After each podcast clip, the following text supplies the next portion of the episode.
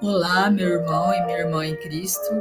Eu sou a missionária Kátia Tribioli e vou fazer com você a meditação do dia de hoje com base no livro Palavra e Vida. O evangelho de hoje está no Evangelho segundo São Marcos, capítulo 1, versículos de 14 a 20.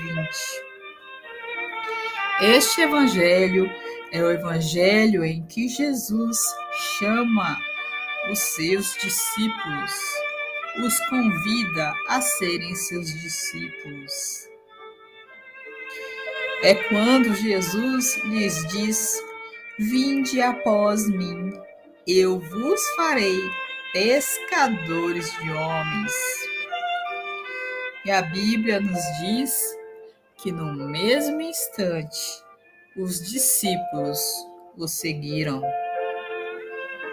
Não houve um único desses que, sendo chamado, não ouviu e não tem obedecido o chamado do Senhor Jesus. E o que nós aprendemos com a mensagem do dia de hoje? Aprendemos que precisamos saber ouvir a voz de Deus. Precisamos estar atentos para que quando Ele nos chamar, nós estejamos dispostos a largar tudo e todas as coisas para o seguir. Assim como Jesus chamou cada um dos seus discípulos, ele nos chama hoje. E você? O que você está fazendo hoje? O que você tem feito? Você está realmente atento para ouvir a voz do Senhor? Você tem intimidade suficiente para ouvir Jesus te chamando? Aqui temos algumas lições que nós podemos tirar. A primeira lição: para ouvir a voz de Deus, precisamos ter tempo com Ele, precisamos ter intimidade e precisamos estar dispostos a ouvir o chamado do Senhor.